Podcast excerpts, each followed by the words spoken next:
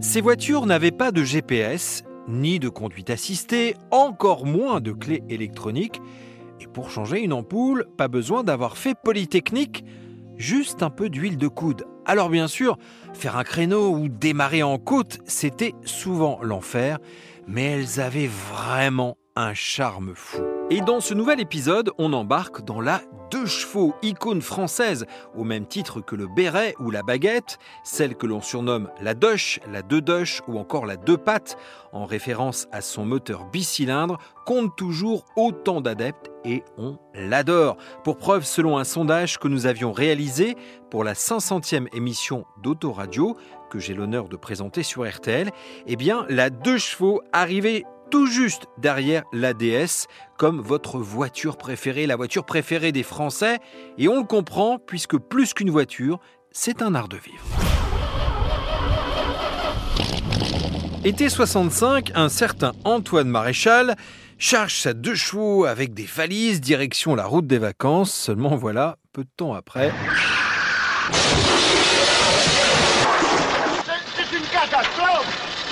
Bourville, alias Antoine Maréchal, dans la scène mythique du Cornio avec deux Funès. Alors à cette époque, la de chevaux est déjà une star et pour espérer en acheter une, il fallait être très patient et cela dès sa sortie en 48, raconte Denis Will, responsable de Citroën Héritage, autrement dit le monsieur patrimoine de la marque. Il y avait à peu près un délai de 4 à 5 ans pour obtenir sa voiture. Alors il faut se remettre dans le contexte hein, de l'après-guerre, du redémarrage des usines, chez tous les constructeurs automobiles d'ailleurs et de la difficulté de mettre en route les chaînes. C'était pas forcément une voiture compliquée à construire, mais euh, il fallait toutes les pièces et de ce fait-là, euh, ben, il fallait équiper la France, les demandes étaient nombreuses. Et pour pouvoir partir en vacances à son volant, on l'achète souvent cette deux pattes, cette deux doche d'occasion ou avec un crédit.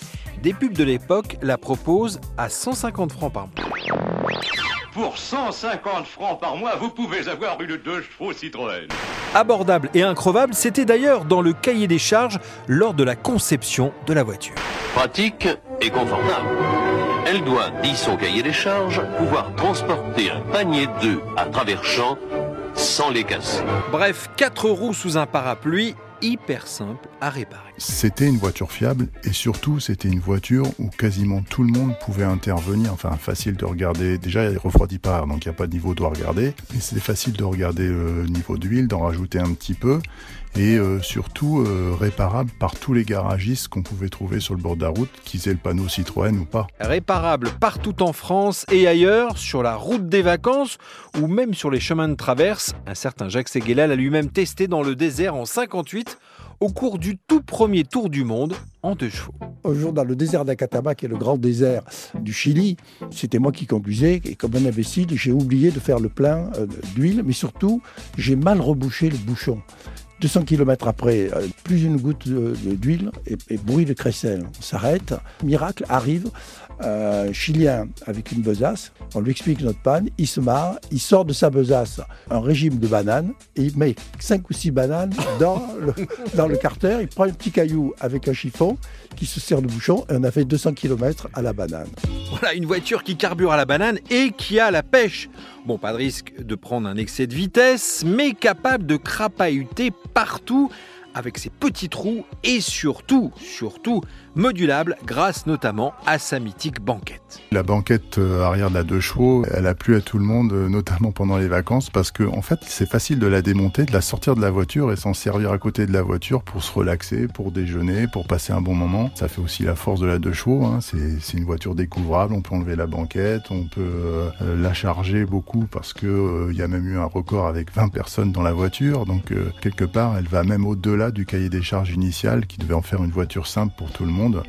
Euh, et ça en a fait aussi une voiture qui a eu quelque part, je dirais, euh, une utilité sociale parce que les gens ont passé de bonnes vacances avec. Jamais une voiture n'a fait autant l'unanimité. Stars, ouvriers, babacool, patrons et même les gendarmes roulant de Dutch.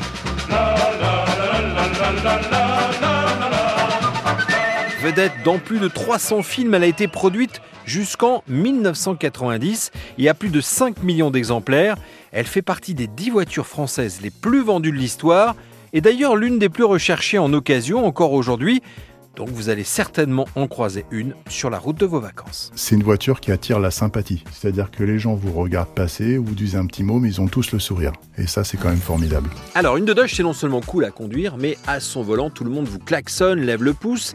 Bref, elle attire la sympathie, mais aussi les collectionneurs et de plus en plus, car depuis quelques années, sa cote a littéralement flambé. Fini la bonne vieille Dodge qui s'échangeait contre quelques centaines de francs d'occasion. Aujourd'hui, il faut sortir le carnet de chèques.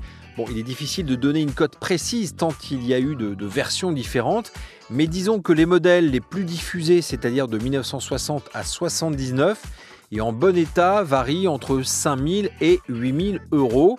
Les modèles euh, à capot ondulé, c'est-à-dire les plus anciens, sont ceux finalement qui ont pris le plus de valeur jusqu'ici, mais eh, il faut savoir que les dernières versions se rattrapent, elles sont rares car produites à beaucoup moins d'exemplaires.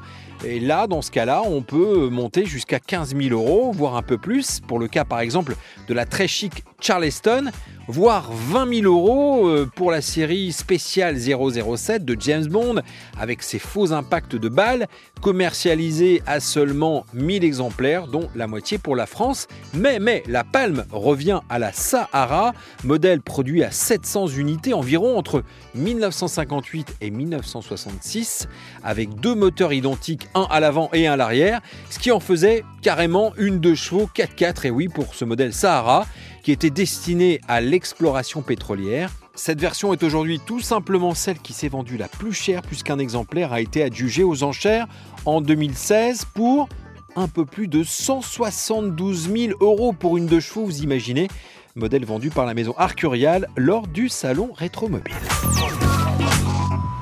Vous venez d'écouter ce sixième épisode de Chassé Croisé. Merci. C'est un podcast consacré aux voitures mythiques, iconiques, qui ont pour certaines bercé notre enfance et qui nous ont fait vibrer, rêver. Vous pouvez retrouver tous les épisodes de ce podcast sur rtl.fr et sur toutes vos applications favorites. À très bientôt.